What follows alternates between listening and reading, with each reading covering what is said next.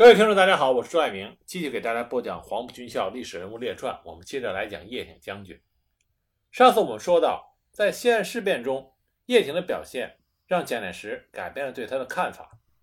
西安事变发生的时候，叶挺正好在上海访友，他从大局考虑，认为当此外敌入侵、民族危亡之际，只有蒋介石才可能统帅三军，号令全国，因此他十分关心蒋介石的命运。极力反对南京方面诉诸武力讨伐张扬。他在十二月十三日登门拜访了北伐时候的第四军老长官张发奎，两个人自南昌起义分道扬镳以来，已经近十年没有见过面。张发奎还以为叶挺是受中国共产党派遣来找他的。当时叶挺向他表示愿意卷弃前嫌，亲赴西安，尽力斡旋，向各方交涉，努力营救蒋介石回南京。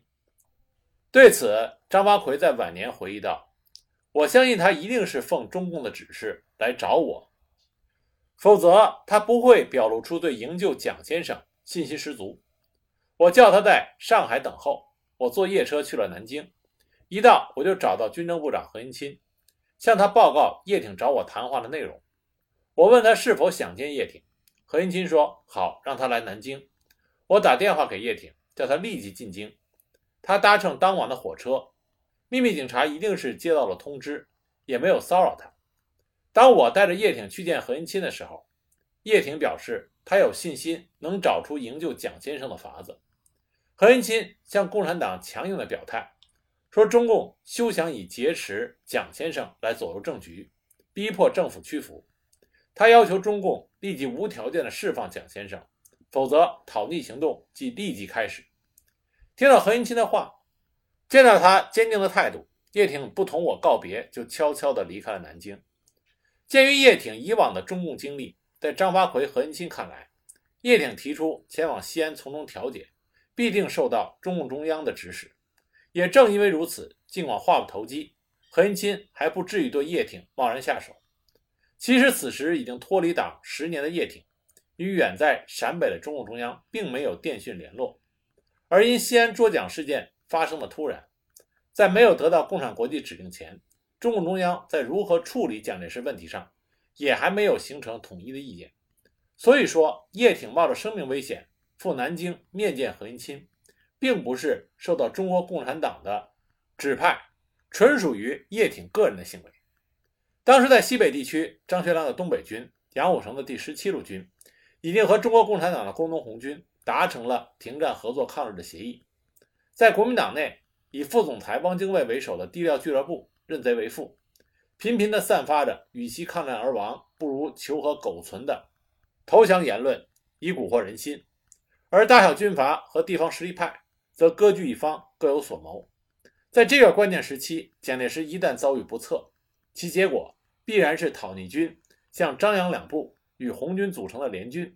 燃起大规模的内战烽火，而卖国求荣的亲日派则可以趁机上台，全国将陷入各自为政、群龙无首的乱局，而这样的乱局只会对日本人有利。沧海横流，方显出英雄本色。从叶挺的南京之行可以看见，叶将军在面临着事关国家前途命运的突发事件的时候，是以国家民族利益为重的大局观，以及天下兴亡，匹夫有责。置生死于度外的浩然勇气。最终，宋美龄力排众议飞赴西安，中共中央也派出周恩来到西安斡旋，迫使蒋介石口头承诺了国共合作，停止内战。蒋介石回到南京之后，获悉叶挺的举动，对叶挺有了极好的印象。这也可以解释为什么他在回到南京四个月之后，就任命了叶挺为军委会中将高级参谋。也不难理解。他后来接受叶挺出任新四军军长。蒋介石任用叶挺，除了欣赏他的为人和才干，不排除存在利用叶挺来统治和改造这支中共武装新四军的企图。但是在没有得到中共中央同意的情况下，光是由国民党单方面下达任命，叶挺还不能上任。毕竟南方红军游击队是共产党领导的队伍，当时在南方各地红军游击队同国民党地方政府。和地方驻军谈判改编的过程中，发生过多起反攻事件。严酷的现实使得延安对于南方红军游击队的改编，不得不抱着十分警惕和审慎的态度。起初，远在延安的中共中央并不清楚叶挺出任新四军军长的详情。当中共中央书记处获悉国民政府的任命之后，首先的反应就是怀疑这可能是蒋介石变换手法，企图利用抗日的题目，想经过叶挺来拔掉南方革命运动战略支点的又一个阴谋。当时在山西对阎锡山进行统战工作的周恩来，被中央来电询问原委。同时，中央还致电在南京的博古和叶剑英等人，指出叶挺必须来延安，他完全同意中央的政治军事原则以后，才可以去闽粤边或者闽浙边，指挥张定成和刘英的部队，以此为基础扩大部队。一九三七年十月十五日，中共中央领导人张闻天、毛泽东再次致电给博古和叶剑英，同意叶挺指挥闽粤边的。张鼎丞、何明两部，但必须要事先由国民党方面同意三个条件：一、何明部人枪全数先行交还，并且公开声明错误；二、国民党不干涉一切的内部人事；三、该两部在闽粤边原地活动，为保卫地方反对日寇进攻而作战，不移驻他处。十月十九日，张闻天、毛泽东再次致电给博古和叶剑英。要求何应钦将叶挺之新四军立入八路军建制是否可能？叶挺是否愿意恢复党籍，或者完全接受中共指导而不受国民党干涉？并询问叶挺是否愿意来延安及八路军总部接洽一次。同时表示，如果上面几项能够办到的话，中央可以同意经过叶挺去整理南方游击队，并集中各游击队之一部成为一个军。博古和叶剑英接到电报之后，立即向叶挺转述了中共中央的要求。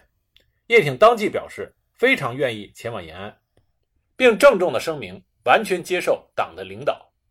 十月三日，叶挺抵达了延安。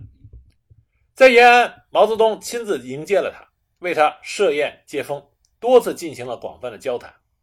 叶挺对他在大革命失败之后走过的一段曲折的道路做了自我解剖，再次表示。拥护中国共产党的政治军事战略，完全接受中国共产党的领导。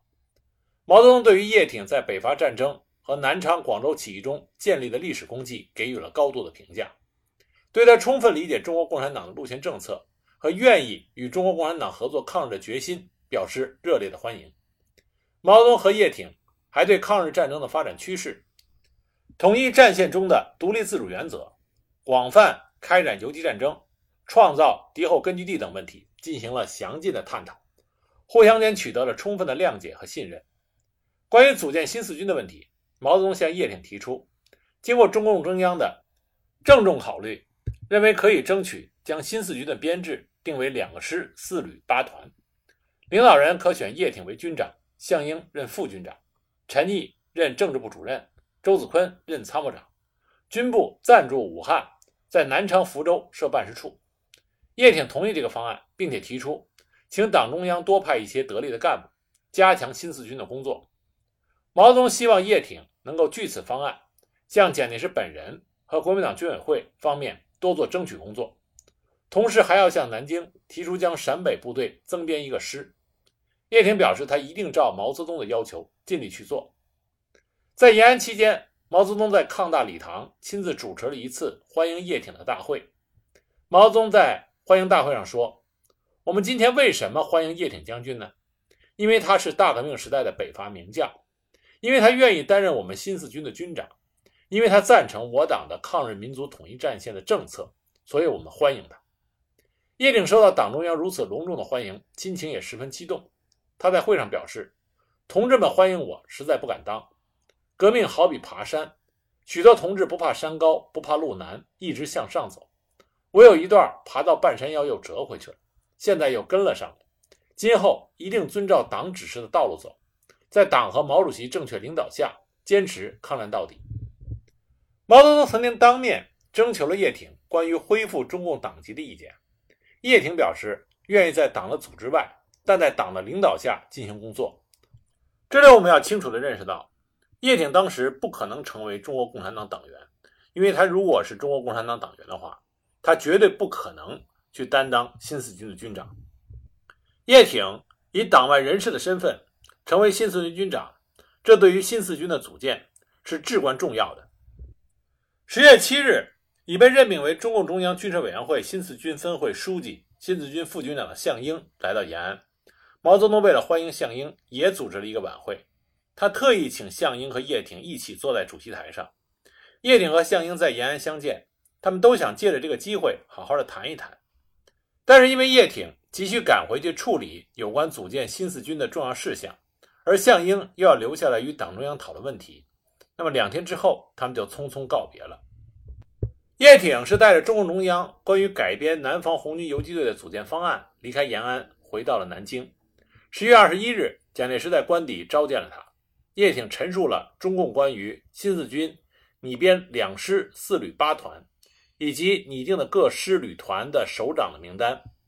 蒋介石当时就跟他说：“你是我们政府正式任命的军长，这点你应该明白，不能按照八路军的办法组建这支部队。”蒋介石指着名单说：“他们都是共产党员，你叶挺不是共产党，将来你会有生命危险的。”同时，蒋介石还说。南方红军游击队绝不能在江南，如果扰乱对方，就是破坏抗战，我还是要剿的。而叶挺向蒋介石提出了新四军经费需要十万元的问题，结果遭到蒋介石一口的回绝。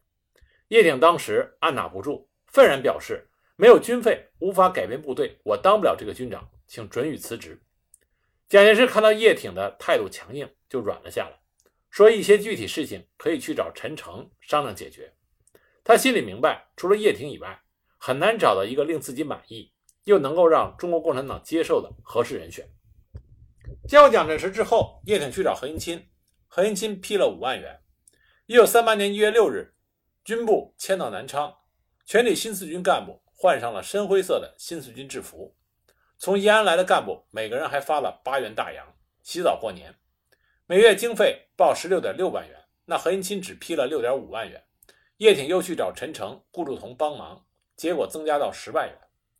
叶挺在广州通过第七战区司令官于汉谋这些粤军的将领和友人，又筹到了一批军械和物资。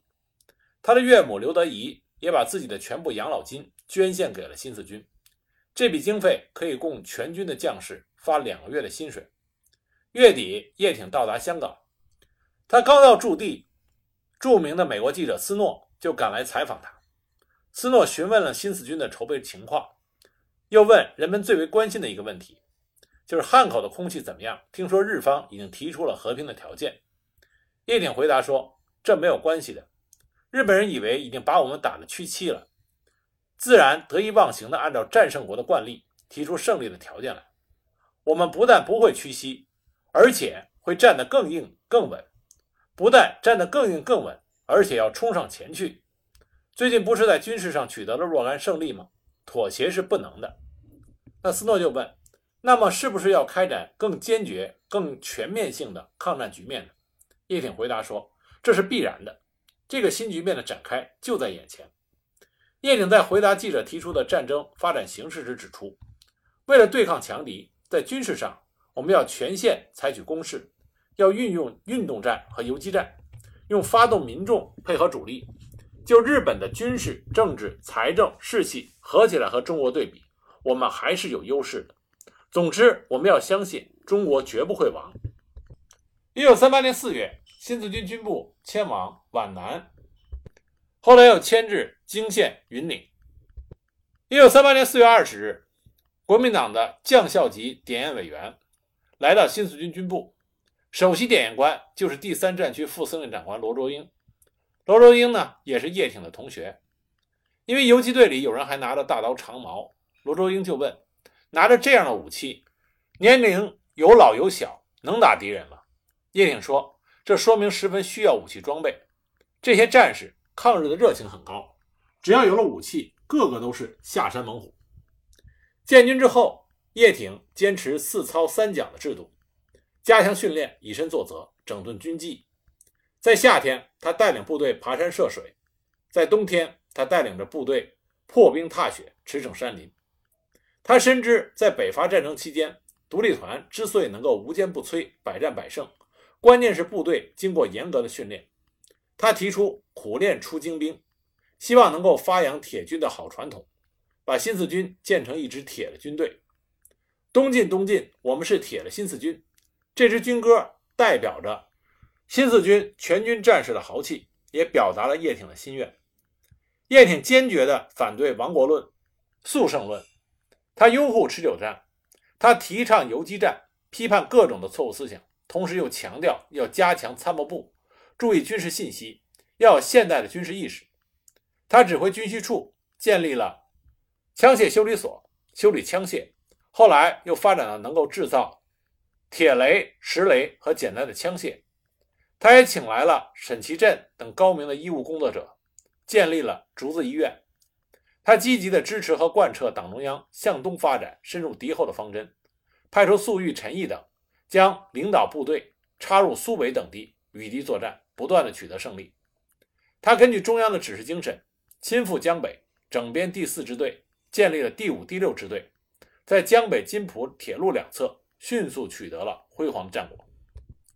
新四军在长江和淮河两岸迅速的发展壮大，就引起了日寇的惊慌和反动派的嫉妒。国民党顽固派先后派出数万部队在云岭周围布防，限制新四军的发展。叶挺曾经数次提出抗议，但是国民党当局仍然是装聋作哑。一九四零年十月，日军出动一万余人进犯皖南，其中一路五千余人直扑新四军军部云岭。当时日寇的行动极其迅速，气焰嚣张。新四军军部的驻军只有数百人。叶挺一面命令现有部队沿途埋伏，一面派快马传令，调集中村和茂林的部队。他亲赴前线指挥战斗。日军在进攻途中，先在三里店遭到我军伏击，死伤惨重；又在铁罗桥遭到我军的夹攻，锐气大减，寸步难行。傍晚，我各路援军已到，日军夜宿小岭。四面遭受我军的袭击，不得喘息之机，疲惫不堪。第二天，敌人在十三架飞机的掩护下，仓皇地向泾县县城移动。那么，皖军的五十二师为敌逃跑，日军得以进入泾县县城。叶挺指挥部队由南关攻入，日军再次向南陵方向移动，最终撤回了芜湖。这次战斗，叶挺几次遭险，毫无畏惧。敌机扔下炸弹。叶挺的警卫员被炸伤，叶挺的军帽也被气浪吹飞，他仍然继续指挥战斗，显示出他英勇顽强的无畏精神，打退了日寇的进攻。叶挺的的确确为新四军的组建和成长付出了巨大的贡献。但是，作为新四军的军长，叶挺在新四军的经历也是非常复杂的，这和他当时的身份、他的性格以及他周围的人有着很大的关系。新四军是南方八省红军游击队改编而来，在中国共产党的军史和党史里明确的写着，中国共产党最艰难的两段时期，一个是东北的抗联，一个就是南方的三年游击战争。用“血海深仇”这四个字来形容南方红军游击队和国民党之间的关系，一点都不为过。虽然因为抗日的民族大义。双方坐在了一起，但是和平不代表着信任，而能够改变这种状况的人选，他必须具备两个特质：第一个，他首先要得到双方的信任；第二个，他必须要有足够的耐心。但很可惜，这两个特质都不在叶挺身上，这就使得叶挺在新四军中的地位非常的尴尬。再加上叶挺本人的性格，这就造成叶挺在担任新四军军长三年期间，只在皖南军部待了一年多的时间，期间数次提出了辞职，有两次长时间的离开军部。这种情况对于新四军的发展是极为不利的。那么这种情况的出现呢，除了有它的客观的原因，其中一个更主要的因素是在于叶挺和项英两个人的关系。叶挺是一个很有名望又有丰富阅历的将军，资历很深。项英呢，工人出身，是在工人运动中成长起来的，政治上非常强调原则性和党的最高领导权，秉性耿直，有时候固执己见，平时也是不苟言笑。那叶挺和向阳两个人还有一个非常相同的特点，就是这两个人自尊心都很强，也都非常倔强。而在个人关系上，因为个性、生活爱好，有着极大的差异，所以两个人沟通起来非常困难。尽管叶挺是军长，但是项英是中共中央东南分局和军委新四军军分会的书记，也是新四军唯一的副军长，他才是新四军最高的领导者。在新四军创建的初期，叶挺和项英两个人的合作还是很愉快的。他们在新四军的改编、组建、集整训等工作中有过密切的配合。这一时期，他们的分工很明确：叶挺主要管外，跟国民党打交道，争取港澳和海外侨胞的支持；军内工作则侧重于军事训练、作战指挥。项英主要管内，与党中央和东南分局的直接上级长江局打交道；军内主要管干部配备和党的建设等。叶挺和项英的分歧，是从怎样执行党中央有关迅速挺进敌后、独立自主发展游击战争这个决策开始。叶挺认为这一决策具有重要的战略意义，非常正确，应该及早执行。但是项英对此犹豫不决。令叶挺最难以接受的是，对这类与军事作战密切相关的问题，项英在与中央磋商的过程中，根本不征求他这个军事首长的意见。也不向他通报中央的有关指示，好像这是什么党内机密，对他这个党外人士和统战对象需要保密。叶挺的处境是困难，正如陈毅在1938年至1943年华中工作总结报告中说了一句非常贴切，但是也是十分尖锐的话。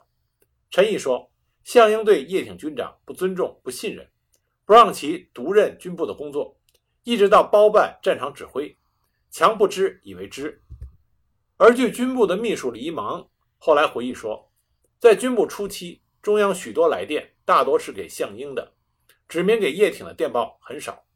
电文中有些事应该让叶挺知道的，如将原件送阅，电文上又没有叶挺的名字，这就会引起叶挺不被尊重的感觉。有时只能由项英用自己的口吻，透点精神的方式来告诉叶挺。叶挺对这个很敏感，不免就会有不快。当时新四军的机要员回忆说，叶挺因为党籍未解决，他自觉不到机要科来，都是由机要员把需要他批阅的电报送到他那里去。那么在日常工作和生活方式上，项英对叶挺也颇多微词。叶挺到部队视察的时候，喜欢以马代步，毕竟是军人。那么带着副官、参谋、卫士等随行人员也比较多，前呼后拥一大帮。项英带部队去，则是习惯于轻车简从，所以他认为叶挺是摆官架子、旧军人作风，不符合红军官兵一致的作风。叶挺仪表堂堂，穿着整洁，平时不是穿黄泥的将军服，就是穿皮夹克、西装等便衣。毕竟他在海外待过很多年，很少穿新四军的深灰式制式军装。项英则剃光头，无论冬夏，新四军制式军装不下身。隆冬时节，他也只是穿一件旧的棉大衣。叶挺单独吃小灶，还从广东带来了一个厨师。他的交际活动较多，常叫他的厨师做些广东的客家名菜，邀请军部领导同志、来访的国内外人士、国民党三战区驻新四军的联络参谋，以及随他来新四军工作的老朋友一起聚餐。项英也被邀请去吃过一两次，但后来感到不妥，就再也没去过。项英对此颇有微词。认为这不是无产阶级的生活作风。其实这个很难说谁对谁错，只能说两个人他们对生活的看法、风格不尽相同而已。像我们之前讲到的，叶挺他是一个自尊心很强、性格也极其倔强的人啊，项英也同样如此。但是叶挺脱党，这也是的的确确发生的事实。在中国共产党员的眼里，他的这一瑕疵几乎淹没了他过去的光荣和贡献。叶挺对党对革命还能不能忠诚？他还能不能接受党的领导？这不仅仅是项英的疑问，也是当时中共中央很多人的疑问。但可惜的是，当中共中央对叶挺已经完全信任的时候，项英的思想却一直没有转过弯来。他一直把叶挺作为统战的对象来看待，所以在新四军中就出现了军长的命令需要副军长批准的怪现象。中共中央已经注意到这个问题，毛泽东曾经多次致电给项英，提醒他对新四军的政治领导不能改变，但应该尊重叶挺的地位和作用，军事指挥交由叶挺来办。在新四军中进行教育，以确定对叶挺的正确态度，请始终保持与叶挺同志的良好关系。这都是毛泽东曾经发电报给项英的原文。那么，叶挺在实行党委负责制的新四军内，他职权的行使难免受到一些限制。作为党在新四军的最高领导人，项英无视党中央的重托，始终以关门主义的态度对待叶挺，与叶挺的关系越搞越僵。加之叶挺无法出席某些会议和看不到党中央的指示电报，在工作的时候心情不愉快，最终就使他产生了。想摆脱项英离开新四军的想法。一九三八年六月初，叶挺为了继续解决新四军的经费问题，来到武汉。他向驻武汉的中共中央长江局领导周恩来、叶剑英汇报工作，倾诉了自己虽然是军长，却有有职无权的苦衷，并建议成立一个共同议事的新四军委员会来解决这一问题。对于叶挺的困难处境，周恩来和叶剑英很同情，也很理解他的心情。他们当天就向延安发了一个电报，请求中央批准叶挺的建议。党中央很重视叶挺的意见，很快做了批复，回电表示同意组织新四军委员会，项为主任，叶为副。但由于项英对此抱有抵触情绪，新四军委员会虽然成立了，但实际上并没有发挥多大的作用，叶挺依然没有发言权。那么自尊心很强的叶挺感到难以忍受，就致电给长江局。表示准备辞去新四军军长的职务。八月二十八日，王明、周恩来、博古回复电报表示挽留。电文说：“项英赴延安开会，新四军工作，请你实际负责。待会议结束后，我们拟去一人帮助检查整理新四军工作。”九月份，项英去武汉述职，随后由武汉去延安参加中共六届六中全会。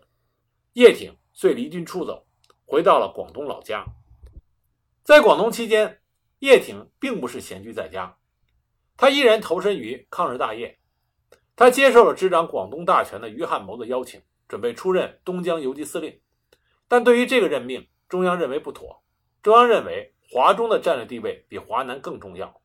如果叶挺不回新四军，势必引起蒋介石的不满，从而影响国共两党的统战关系。中央通过在广东的廖承志，将这个指示传达给了叶挺。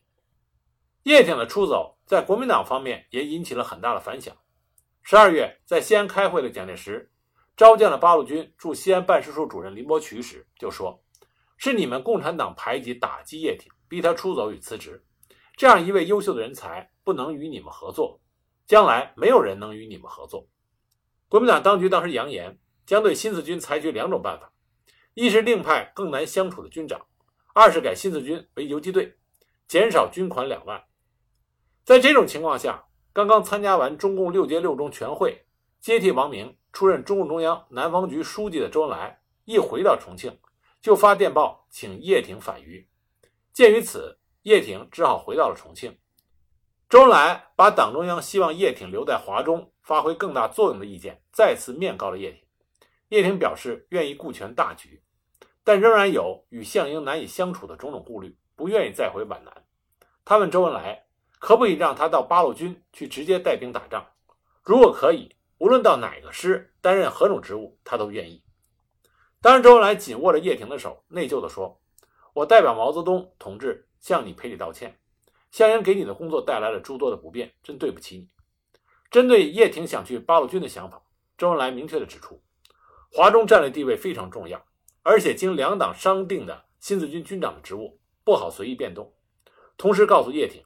经过他的建议，党中央同意新四军委员会改由叶挺任正职，项英为副职，军事工作多交给叶挺办理，项英实际为政委，并在全军再次进行教育，确立叶挺的军长权力。对项英在新四军发展方针和内部团结方面所犯的错误，党中央很重视，正在设法纠正。鉴于项英在六中全会上对王明右倾投降主义错误态度暧昧。中央对他在会后能否在新四军中贯彻执行会议精神很是担心，所以授权周恩来在适当的时候到皖南去一趟，就新四军贯彻六中全会的决议和解决叶项矛盾等问题给予指导和推动。一九三九年二月，周恩来来到了皖南云岭新四军军部，为了保证党的六届六中全会确立的战略方针，在新四军中真正得到贯彻。他在军部进行了许多重要的活动。由于项英对于党中央早在1938年5月就已决定的新四军向东向北发展的战略方针，始终抱着将信将疑、既执行又打折扣的错误态度，而总是想实施他自己的向南发展的想法。因此，周恩来此行还负有重申党中央的正确战略方针、纠正项英在这方面错误的重要责任。为了调解叶项的关系，周恩来向新四军领导人传达了中共中央关于叶挺工作安排的重要意义。就由来已久的叶项关系问题，批评了项英。周恩来专门指出，中央认为叶挺作为党外人士是暂时的，这对国共合作更为有利。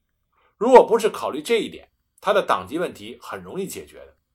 周恩来要求项英主动地采取团结叶挺的具体行动，并且严肃地指出，团结叶挺是新四军内部团结的关键所在，这是一件大事。如果处理不好，就要犯错误。对于周恩来那些富有原则性与情感耐心的劝导和批评，项英表示愿意接受。他在周恩来主持的军部领导人会议上做了洋洋万言的自我批评，主动提出将军事指挥权和军事干部的安排权交给叶挺。以叶挺的军事能力以及他的威望，他完全可以在当时全国的任何一个地方为抗日大业做出卓越的贡献。继续担任新四军军长，对于叶挺个人、对于国家和对于中国共产党来说，中国共产党是最受益的一方。这对于抗日战争，甚至对于后来的解放战争，意义都是深远的。叶挺是在1938年10月离开了新四军军部，去了香港，后来又去了深圳。1939年2月，他受周恩来的。邀请返回重庆，就在香港、深圳所待的那短短几个月里，叶挺为东江的抗日事业做了不少有益的工作。那么他都做了哪些工作呢？我们下一集再给大家继续的讲。